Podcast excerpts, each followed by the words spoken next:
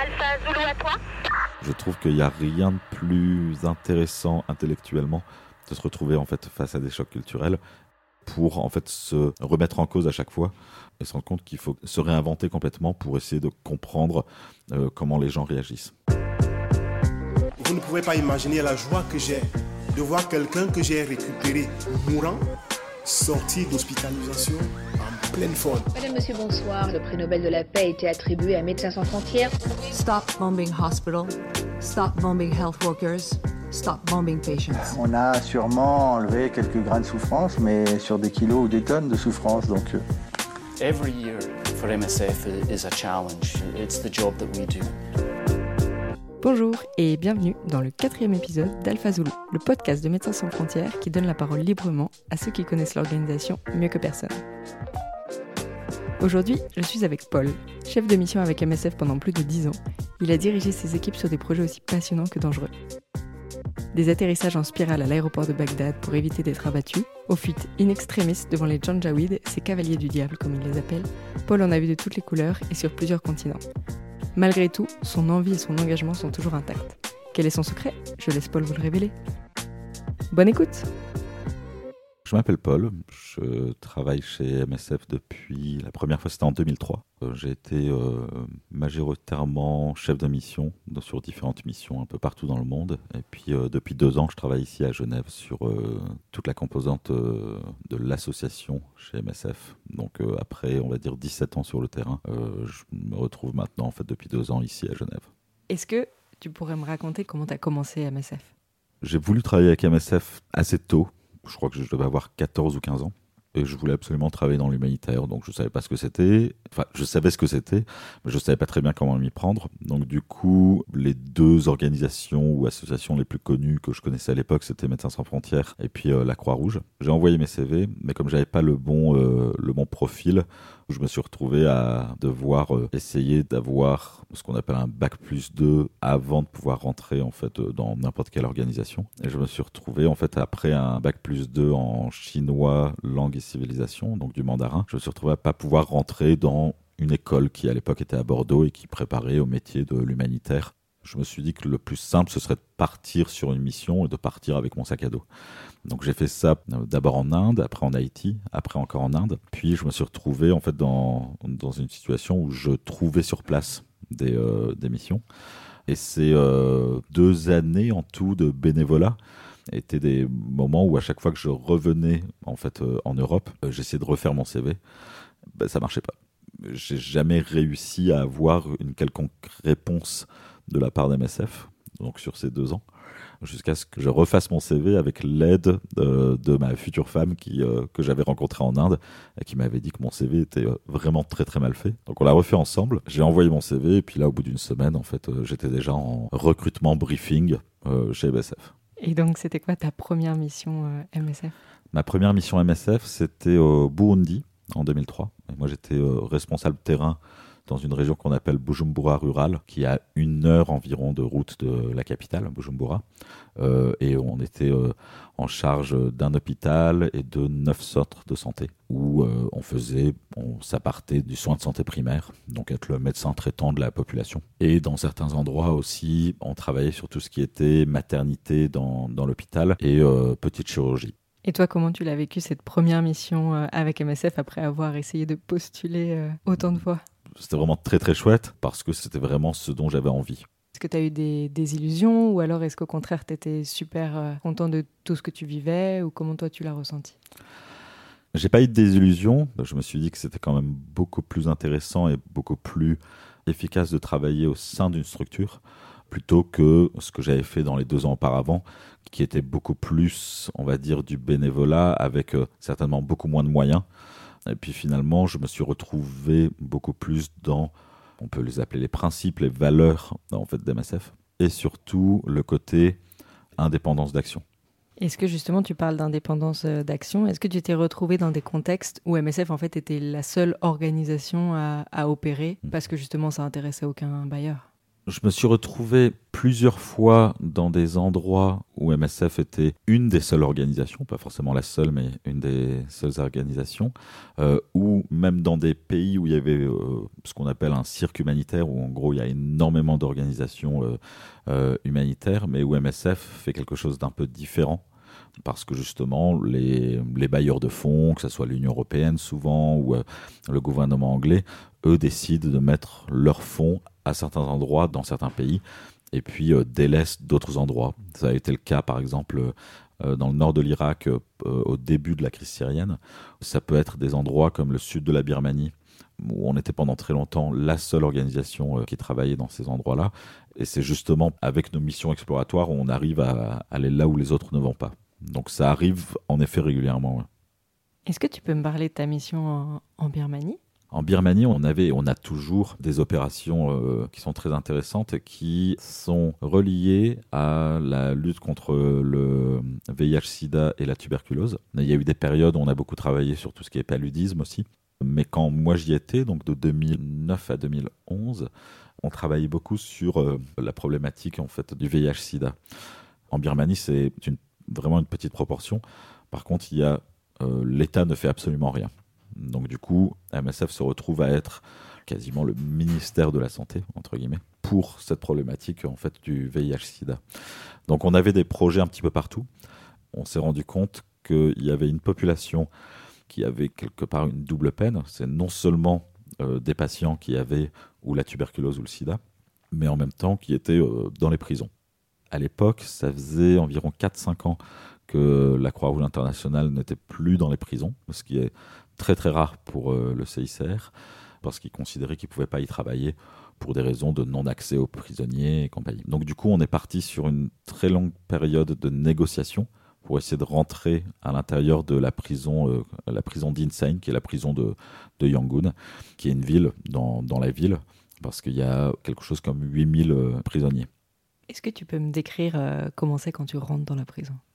Quand on rentre, on voit bien qu'il y a bien sûr des barbelés, des grilles, et puis des forces de sécurité qui sont autour de la prison.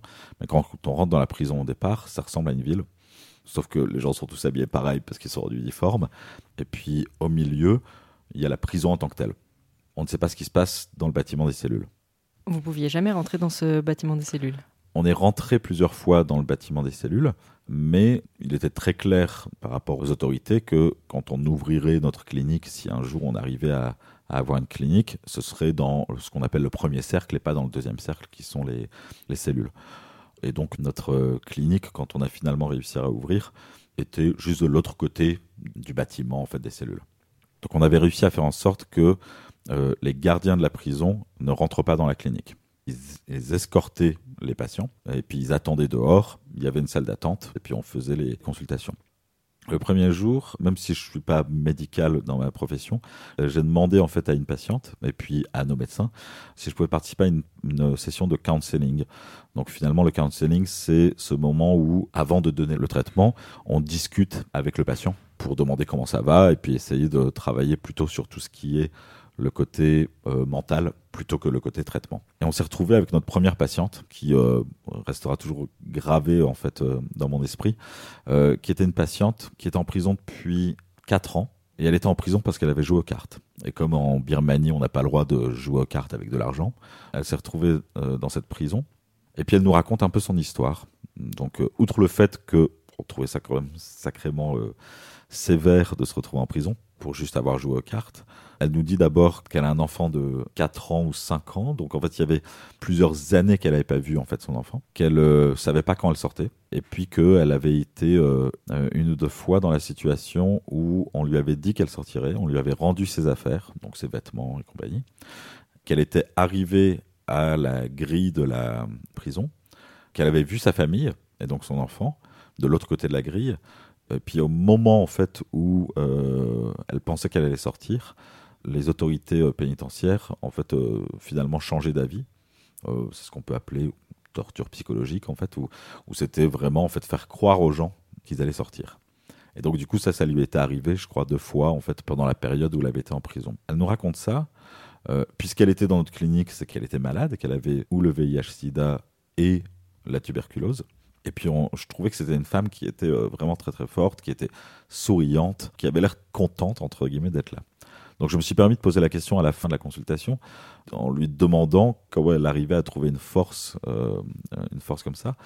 Et en fait, elle me disait qu'elle l'avait pas et que ça faisait 3-4 ans qu'elle allait quand même très très mal, mais qu'elle avait compris que parce qu'on avait ouvert cette clinique, elle allait euh, se retrouver à pouvoir sortir du bâtiment des cellules beaucoup plus régulièrement que si on n'était pas là. Elle nous a même demandé de prétendre qu'elle-même ne saurait pas prendre son traitement et pour pouvoir venir tous les jours parce qu'elle pouvait bah, marcher pendant euh, 200 mètres dehors à l'air frais en fait pour venir nous voir.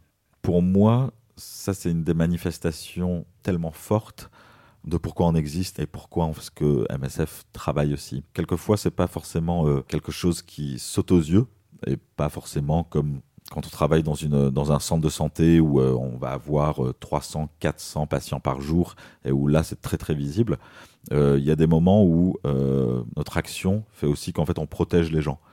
Donc on lui donnait bien sûr le traitement avec les, les médicaments, mais là en fait tout redevient très humain et où en gros euh, notre action est très très euh, importante pour euh, une personne à un moment donné. Donc cette impression qu'on lui apportait en fait euh, un bout d'humanité et puis euh, de compassion quelque part en fait euh, d'être là euh, non seulement pour justement le traitement parce qu'elle était malade, mais en plus pour pour être justement avoir cette relation entre j'allais dire un être humain puis un autre être humain.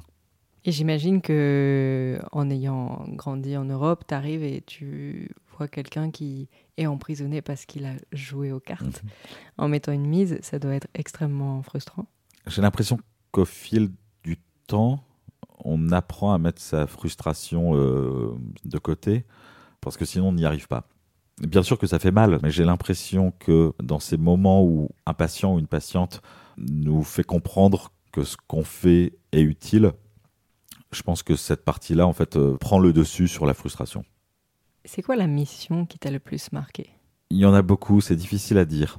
J'ai plus l'impression que c'est des moments dans certaines missions qui pourraient euh, m'avoir le plus marqué. Euh, en 2004 ou 2005, j'étais au Darfour et euh, il y a eu un moment très fort, c'est qu'on s'est retrouvé dans des zones rebelles avec une insécurité très très haute et avec les gens avec qui on devait négocier, les groupes armés avec qui on devait négocier, étaient des enfants de 13-14 ans, donc des enfants soldats.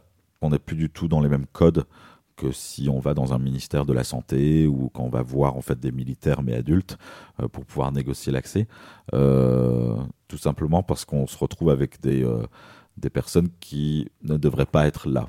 Et donc du coup, les réactions sont complètement différentes. On faisait quoi exactement au Darfour et c'était quoi le contexte? Donc au Darfour, ce qu'on faisait, c'était beaucoup de soins de santé primaire dans des endroits où il y avait bah, une guerre civile entre la population et puis le gouvernement de Khartoum.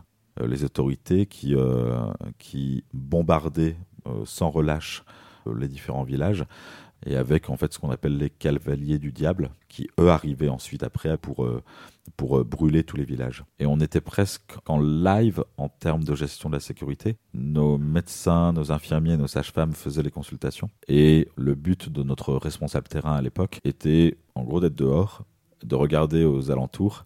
Et à partir du moment où elle, où, où elle commençait à voir euh, des nuages de fumée, ben, elle savait qu'en gros c'était les Janjaouides, donc les cavaliers du diable, qui arrivaient et qui allaient, euh, qui allaient brûler tout le village et compagnie. Et donc ça, c'est déjà arrivé quand toi, t'étais là, tu les as vus? Exactement, c'est Exactement. comment? Parce que pas évident du tout parce que du coup, on était obligé à ce moment-là de dire aux équipes de rentrer dans les voitures et de partir. Là, il y avait des engueulades pas possibles entre, en général entre notre personnel médical et puis euh, le chef de projet ou le chef de mission qui disait on y va maintenant. Et puis en général, en fait, euh, les médecins qui nous disaient je suis au milieu d'une consultation, donc t'arrêtes de m'emmerder. En fait, je continue ma consultation. Et donc c'était ce moment-là où on leur disait écoutez, on estime en voyant le nuage de fumée que les Janjaouides sont à X minutes, on va dire, euh, d'arrivée, on doit partir. Et en général, c'était euh, c'était pas évident parce que on laissait la population sur place. Qu'on leur disait euh, allez vous cacher. En fait, euh, ils arrivent. Nous, on partait. On essayait à chaque fois de partir bien assez tôt, mais euh, il nous arrivé une fois, par exemple, de partir, d'entendre les coups de feu et puis de se retrouver en fait avec un bruit très très sourd dans la voiture qui en fait était une balle qui s'était logée dans le pneu arrière de la voiture. Et puis en général, ce qu'on faisait, c'est qu'on y retournait peut-être une semaine plus tard et pour retrouver un tas de cendres et puis essayer de retrouver les populations en fait euh, qui s'étaient cachées ou avec cette chose très très compliquée de savoir combien il y avait eu de morts, euh, combien il y, y avait eu de blessés.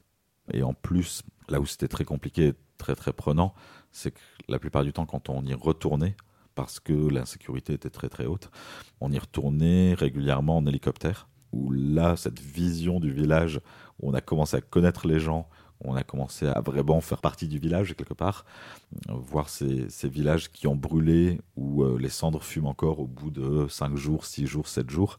C'est quelque chose de vraiment très très fort. On a quand même quelquefois l'impression qu'en fait c'est des coups d'épée dans l'eau. Comment euh, la population y réagissent quand euh, nous, on, on remonte dans la voiture et on les laisse là et on sait très bien que le village il va être brûlé et on sait très bien que la moitié va mourir et que l'autre moitié va finir euh, dans la forêt Et Parce qu'ils le savent aussi. ils le savent aussi, c'est des moments compliqués. J'ai l'impression qu'il y a une, quelque part une sagesse. Les gens le comprennent. Enfin, les gens le comprennent. Les gens comprennent en fait que nous on s'en va. Et puis, tu sais, c'est un peu de dire que euh, ce qu'on dit souvent à nos équipes, c'est que euh, un, un médecin mort ne sert à rien. Il y a un côté de dire on n'abandonne pas.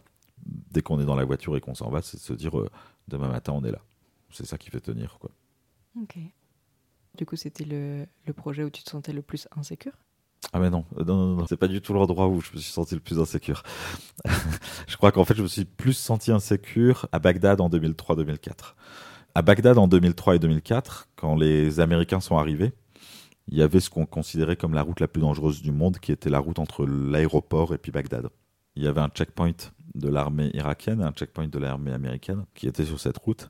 Et comme ils mettaient très très longtemps à faire passer les voitures, la raison pour laquelle c'était considéré comme la route la plus dangereuse au monde, c'est qu'il y avait des dizaines, voire des centaines de voitures qui attendaient, qui faisaient la queue pour passer, et que c'était une cible parfaite pour euh, n'importe quel euh, attentat. Et, euh, Et toi, tu te sens comment quand tu es dans la, dans la voiture, tu arrives à l'aéroport et tu sais que tu es sur cette route Mm. ça peut paraître bizarre, mais fait- à l'époque, c'était fait quand même de briques et de broc. C'est qu'en gros, en fait, bah, on est avec son euh, gilet pare-balles, et puis en fait, on n'a pas les moyens d'avoir des voitures blindées, donc en gros, on met des gilets pare-balles euh, contre les portières. Donc tout le monde dans la voiture a son gilet pare-balles. Ouais, ouais, ouais. Donc tout le monde dans la voiture a son gilet pare-balles. Et le chauffeur, il est, lui, il est habitué. Ben, le chauffeur, il a son gilet pare-balles aussi. On s'y fait entre guillemets très très vite parce que sinon, en fait, on si on s'y fait pas, en fait, on demande à partir et puis là, on part tout de suite. Donc ça, il y a aucun problème là-dessus. Mais on partait en général de Jordanie pour prendre l'avion et arriver à Bagdad. Toutes les étapes sont une espèce de film d'horreur. C'est-à-dire qu'en gros, on part de Jordanie avec des avions où il y avait euh, 15 places, disons. Il y a déjà en fait le pilote qui nous dit Bon, alors ne vous inquiétez pas, mais quand on arrive au-dessus de l'aéroport de Bagdad, euh, on va pas faire une descente classique, on va arriver très très haut et on va atterrir en spirale parce que sinon en fait on peut se faire euh, on peut se faire tirer dessus et compagnie. On atterrit en spirale dans l'aéroport de Bagdad, donc déjà en fait si on est du mauvais côté dans l'avion, on a l'œil bleu et on voit la terre qui, qui monte très très rapidement. Voilà, donc là on se dit bon bah, déjà c'est quand même assez costaud.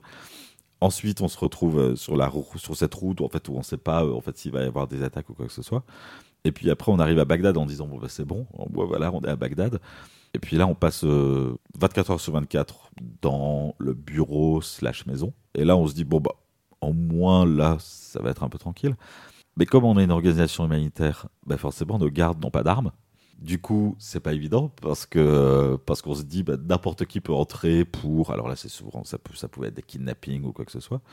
Euh, et on se retrouve dans une situation où finalement on n'a pas trop peur en fait des kidnappings parce qu'on n'y pense plus, mais on a peur en fait des. euh, ça nous est arrivé deux trois fois euh, sur les six mois où j'étais là-bas, où on se retrouve avec les GIs américains qui rentrent dans le bureau parce qu'ils voient des voitures autour d'un building en se disant mais qu'est-ce que ça peut bien être? Qui pointent en fait leur fusil sur toute l'équipe en disant qui êtes-vous qui êtes-vous qui êtes-vous? Donc on a beau dire bah on est juste une organisation humanitaire Euh, Quelle angoisse oui, là, c'est- là c'est un peu angoissant. Là, il y a un côté un peu angoissant où en fait, la, la, là, la peur, c'est plutôt ok. Donc, ils, Ils ont tous 17 ans, en général, et ça c'était la façon dont l'armée américaine faisait pour être sûr que leurs GIs euh, réveillaient. C'est euh, la musique métal à fond dans les écouteurs, histoire de les garder bien bien réveillés. Et ils arrivent, en gros, ils, ne savent absolument pas qui on est. Ils voient que des Irakiens qui, pour eux, ont tous une tête de terroriste. Et puis on, a euh, les mains en l'air en disant on est une organisation humanitaire, on est des médecins. Mais il y a toujours ces moments où euh, on se dit mais il peut se passer n'importe quoi à ce moment-là. Quoi. Ça, c'était peut-être le plus marquant. ouais. Et le bureau, est-ce qu'il était euh, isolé avec des sacs de sable? Euh, oui, des sacs de sable et puis un truc qu'on appelle du scotch euh, 3M qui est euh, quelque chose qui est anti-explosion. Donc en gros, si jamais il y a une explosion, la vitre ne vole pas en éclats. Et puis avec une, euh, ce qu'on appelle une safe room, qui est l'endroit où, si jamais il y a des problèmes, en fait, où on s'enferme. Et ça vous est arrivé du coup de vous enfermer dans la safe room? Oui, ouais, ouais. Quand j'y étais, une ONG euh, italienne qui euh, a eu euh, ses deux collègues kidnappés en plein centre de Bagdad pendant la journée. Donc là, toutes les ONG, en fait, ont dit bon bah, il faut partir pour faire la spirale dans l'autre sens dans les avions, en fait, pour repartir en Jordanie. Donc j'ai évacué la plupart de l'équipe. Puis je me suis dit bon, de toute façon, il va pas y avoir de place. Donc je suis resté en fait avec euh, la chef de projet. Donc on n'était plus que deux en disant bah nous on arrive dans 2-3 jours. Donc on s'est retrouvé dans la dans la safe room pendant 2-3 jours. Euh, Et ça ressemble à quoi deux jours dans une safe room? Alors, ce qui est intéressant, c'est qu'en Irak, il fait très très rapidement entre 45 et 50 degrés. Donc, du coup, une safe, rou- euh, à quoi ça ressemble? Donc, on a un téléphone satellite où tout de suite on appelle le siège en disant bon ben voilà, on est dans la safe room. Puis on regarde autour de nous. On avait bah, tout ce qui est nécessaire pour rester pendant une semaine ou deux. On allume la clim euh, parce qu'il faisait très très chaud. Et en plus, il n'y a pas de fenêtre dans une safe room, il y a une porte blindée. Et puis, euh, je t'avoue qu'on était assez fiers de nous parce que, en général, les safe rooms, on n'y va pas. Il y en a partout, sur quasiment toutes les missions MSF, il y en. Mais, mais on s'en sert pas, et puis on est content de pas s'en servir. Et puis là, on se retrouve dans cette safe room. euh, J'allume la clim. Et puis, je dis, c'est génial, en plus, il y a la clim, c'est vraiment la safe room 5 étoiles. Et en fait, il y a plusieurs sortes de clim. Et il y a une clim qu'on appelle window type. La window type, ben, en fait, on fait un énorme trou dans le mur. On pose à cheval euh, d'un côté ce qui donne le froid, et puis de l'autre côté, c'est du chaud. On regarde, je commence à bouger un peu la, la clim. Et en fait, il y avait un trou qui faisait un mètre carré dans le mur où il suffisait de juste tirer la clim pour pouvoir rentrer dans la safe. Donc en gros, on était hyper fiers de notre porte blindée, sauf que les gens pouvaient rentrer par la fenêtre, quoi, en gros. Donc quand tu t'aperçois de ça, tu te dis eh ben j'espère qu'il y a personne qui va Exactement. venir parce que Exactement, tu te dis, oups, ok, là il y a un truc qui a foiré. Et du coup après t'as retrouvé le logisticien et tu lui as dit ça. la safe room là la prochaine Ah, mais fois non, tu Ah ben, je crois que, en fait, je l'ai retrouvé en Jordanie, mais je crois que je l'avais validé moi-même. Je sais qu'en gros, on avait discuté. Je, je- je dis, ah oui, en effet, le window type, euh, voilà. Ce qui arriverait plus aujourd'hui parce que c'est plus ce genre de, de truc, mais c'est quelque part qui montre bah, qu'on essaye au, maxi- au maximum de minimiser les risques, euh, qu'on n'est justement pas euh, des services de renseignement, on n'est pas, on pas l'armée et compagnie, et donc on fait avec les moyens du bord, quoi. Est-ce que des fois tu t'es retrouvé avec des chocs culturels et comment tu les as vécus finalement? Euh, des chocs culturels en permanence depuis que j'ai commencé en fait l'émission. Euh, je me demande si c'est pas aussi ce que je recherche. Euh, je trouve qu'il n'y a rien de plus intéressant intellectuellement de se retrouver en fait face à des chocs culturels et pour en fait se remettre en cause à chaque fois.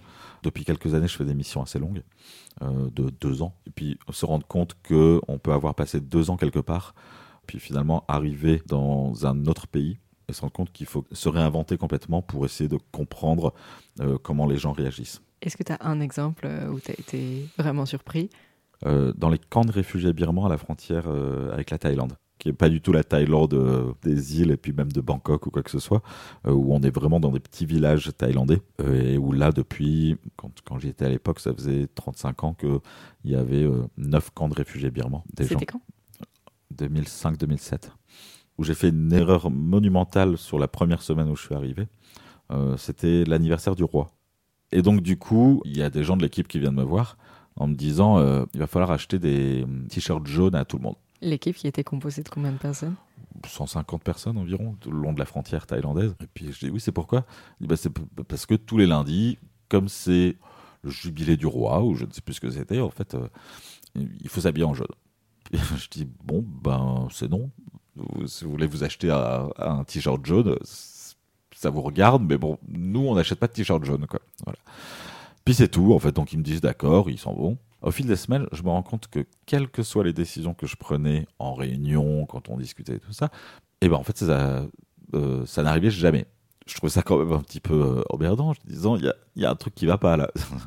Et puis je voyais donc des sourires, les gens me faisaient des sourires, mais euh, je disais, mais en fait, la personne se fout de moi parce qu'il n'y a rien qui avance. quoi. Jusqu'à un moment où je discutais avec une collègue, une collègue thaïlandaise, en lui disant, comprends pas, en fait, quoi que je dise, en fait, vous faites le contraire. Quoi. Je ne suis pas certain de comprendre. Puis elle me regarde, elle dit, bah oui, Paul. euh.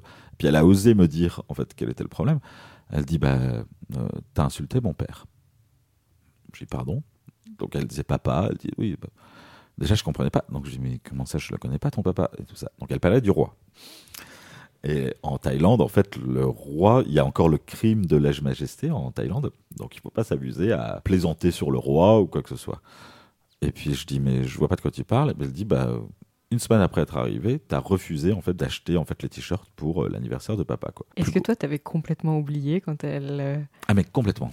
Et donc du coup, non seulement on a acheté des t-shirts, mais en plus j'ai fait des excuses publiques à toute l'équipe en disant bon alors j'ai complètement foiré, ok, euh, je ne savais pas. Et puis je l'ai dit, je dis bah c'était pas c'est pas dans ma culture, je suis vraiment désolé, j'aurais dû en fait vous vous demander tout ça. Mais donc du coup, des moments comme ça, il y en a plus ou moins tout le temps et un peu partout. ouais. Est-ce qu'il y a une chose qui est semblable à tous les expats qui partent euh, sur le terrain? Il y a plusieurs points qui les rassemblent. Un truc marrant, puis un truc un peu moins sympathique, mais je vais quand même en parler. Je vois deux choses. Je vois en fait une certaine uniformité de pensée, avec des, des très belles valeurs en fait euh, de vouloir euh, aider en fait euh, des populations et compagnie. Et puis après, il y a plusieurs comportements assez particulier de la personne qui part en mission. Il y a beaucoup de gens en fait qui se considèrent quand même en parenthèse de vie plutôt que de se dire je vais faire ça pendant un moment et qu'en fait bah, ça va être euh, mon travail. Ce qui paraît quand même assez bizarre parce que finalement rester six mois quelque part dans un endroit où c'est aussi intense, on pourrait dire que les gens restent assez longtemps. Il y a un certain oubli de soi, en fait, quand on part en mission humanitaire, qui me fait poser des questions, parce que du coup, je pense qu'on arrive quand même moins à comprendre euh, l'endroit dans lequel on vit, si jamais on se sent en parenthèse. Euh, par contre, il y a quelque chose que les gens n'oublient pas, c'est les cotons-tiges.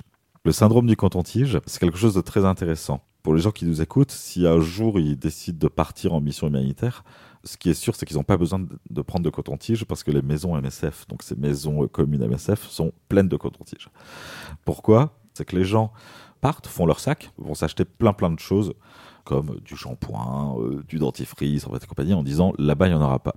Et donc les gens ont chez eux des cotons-tiges, mais plutôt que de prendre cette boîte-là, ils vont s'acheter une boîte pour la mission.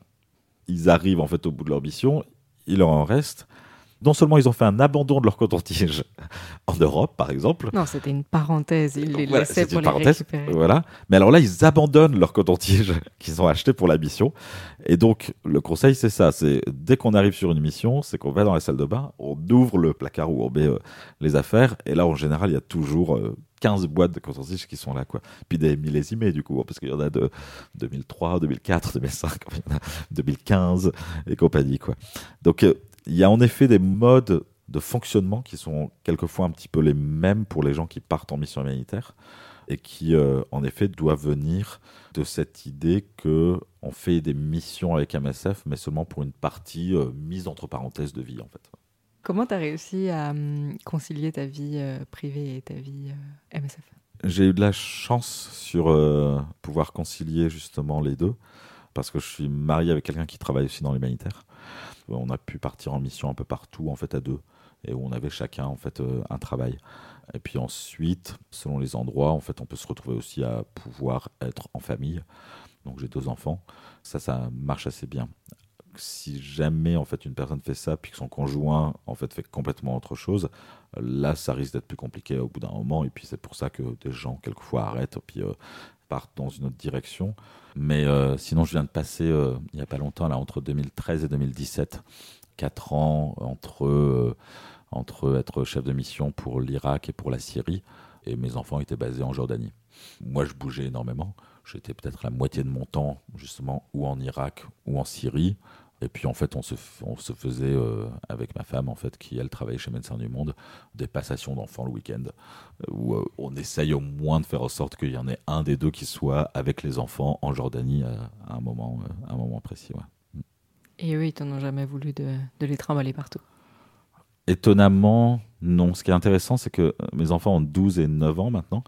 Ils en ont jamais parlé et ils ont même trouvé, en fait, euh, ça assez chouette parce qu'on bouge tous les deux ans environ.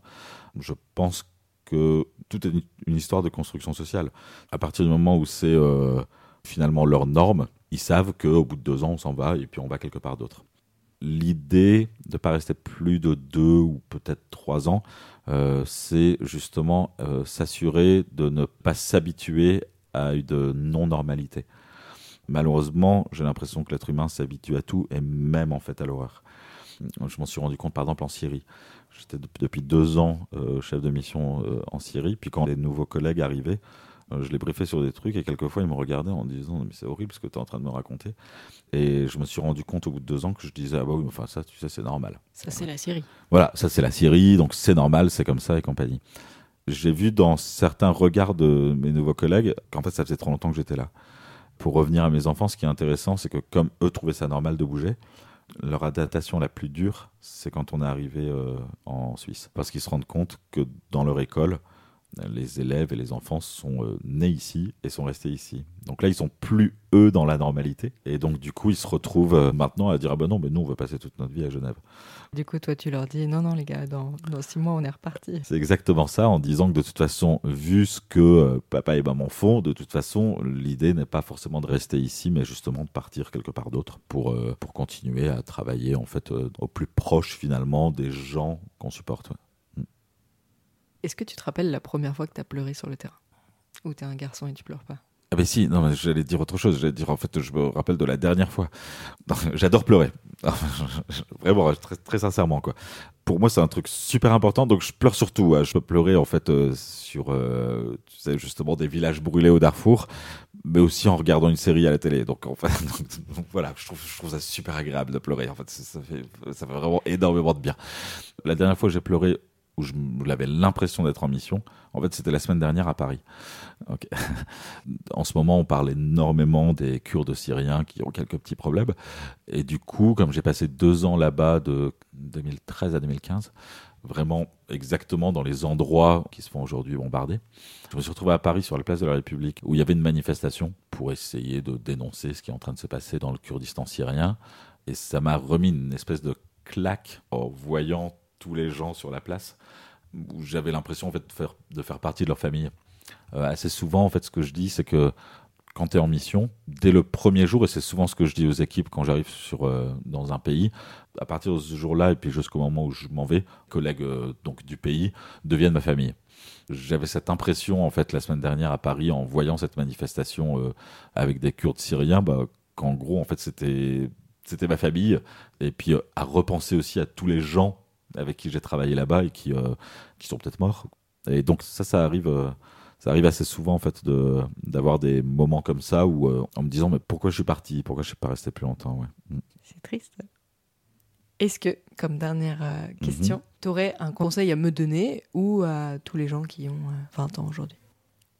Le conseil que j'aurais à donner et qui peut paraître un petit un petit peu vieux con en fait euh, ce serait de dire que quel que soit en fait euh, l'engagement que tu peux avoir et dans n'importe quelle cause on parle beaucoup de causes en ce moment en fait euh, avec justement Greta Thunberg et puis le mouvement en fait pour la planète. C'est de ne pas se laisser dire les choses et qu'en gros en fait l'engagement peut revêtir plein plein de, différentes formes ok? Euh, j'ai l'impression que par exemple tout ce qui est marche pour le climat ce qui est très intéressant et j'ai aucun jugement dessus hein, mais c'est on va marcher pour le climat contre le réchauffement climatique. Et puis euh, quand on a fini en fait euh, la marche on va au McDo. Très sincèrement j'ai pas de jugement dessus. Mais aujourd'hui c'est ça en fait le- l'engagement. Donc l'engagement chez MSF c'est un engagement peut-être euh, différent où là en fait on part en mission donc c'est différent. Mais pour moi le conseil c'est justement de jamais abandonner quelle que soit en fait sa cause. Et en même temps pour moi ce qui est important en fait c'est l'idée de désobéir en fait je pense que c'est ce qui fait qu'on est homme enfin qu'on est homme avec un grand H en, di- en disant que la désobéissance civile pour moi elle est primordiale on peut pas être fataliste à se dire que le monde est comme ça euh, un truc que je supporte pas, c'est quand on dit ah oui mais le système. En fait, le système c'est nous. Donc euh, euh, c'est vraiment se poser la question à chaque fois, de dire qu'en fait on peut chacun à notre niveau faire quelque chose. J'aime bien en fait une, une pub que j'avais vue il y a quelques années qui était sur un rond-point où il y avait toujours des embouteillages. Et puis il y avait écrit euh, Vous n'êtes pas bloqué dans les embouteillages, l'embouteillage c'est vous. Donc euh, c'est de se dire que finalement il y a moyen de faire plein de choses, quelle que soit la cause, et surtout en fait continuer à s'amuser. Tant qu'on garde une capacité d'autodérision et puis justement de se dire que euh, ce qu'on fait a peut-être du sens. Pour moi, c'est le, le plus important. Et puis, c'est surtout pas postuler à des postes où il y a écrit pas sérieux, s'abstenir. Je pense que pour moi, c'est sérieux s'abstenir. On n'est pas là en fait pour, euh, pour s'emmerder. Donc en gros, il faut bien que, quel que soit ce qu'on fait, il faut que ça soit amusant. Et chez MSF, en fait, c'est hyper amusant de travailler chez MSF. Est-ce que tu as un vœu pour MSF à l'avenir? Pour moi, un truc qui serait très très intéressant pour MSF dans l'avenir, ce serait de réussir à ne pas tomber dans le tout professionnel. En fait, le professionnalisme, pour moi, c'est pas une insulte, mais pas loin. En fait, je pense qu'il y a euh, très très souvent en fait le professionnalisme s'apparente à de la bureaucratie, et je pense que euh, si on fait pas attention, on se retrouve dans une situation où de plus en plus, en fait, on dit bah il faut être professionnel euh, versus en fait l'amateurisme. Pour moi, il n'y a rien de plus important que que d'être amateur. Je trouve qu'en fait c'est pour moi un compliment. Euh, amateur, ça vient du euh, ça vient du latin amare, qui est dire aimer ce qu'on fait.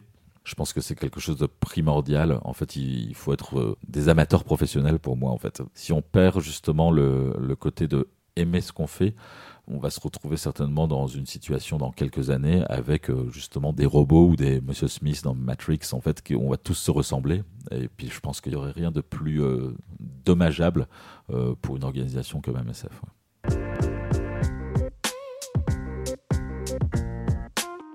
Merci d'avoir écouté cet épisode d'Alpha Zulu. Si vous avez aimé le podcast, nous vous invitons à le partager autour de vous, à vous abonner et à nous laisser beaucoup d'étoiles, de pouces, enfin ce que vous voulez, mais dites-nous si vous l'avez aimé. Si vous voulez écrire un message à l'un de nos invités ou à moi-même, vous pouvez le faire à l'adresse podcast at msf.org. À dans 15 jours.